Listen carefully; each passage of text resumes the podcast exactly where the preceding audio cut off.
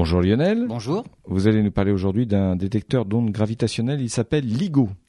LIGO. Eh oui, le détecteur d'ondes gravitationnelles et pour la troisième fois, il vient de détecter un flot d'ondes émises par la fusion de deux trous noirs.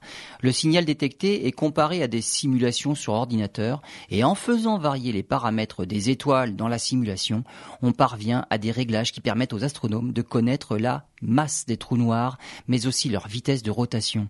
Il faut dire qu'aux distances auxquelles se produisent ces phénomènes, il est illusoire de pouvoir voir directement les trous noirs en train de fusionner.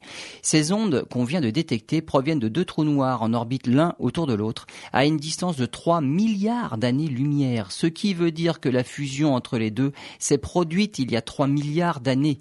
À cette époque, c'était l'archéen ancien sur Terre, une période où la vie unicellulaire se développait. Les trous noirs avaient des masses de 19 et 31 masses solaires, et lors de leur fusion, ils ont dégagé une puissance telle que l'équivalent de deux masses solaires s'est complètement transformé en énergie. Ces résultats sont toujours compatibles avec la théorie de la relativité générale d'Einstein. Les ondes gravitationnelles ouvrent une ère nouvelle sur l'étude de l'univers. C'est une façon de détecter des trous noirs, des objets complètement invisibles à nos télescopes optiques.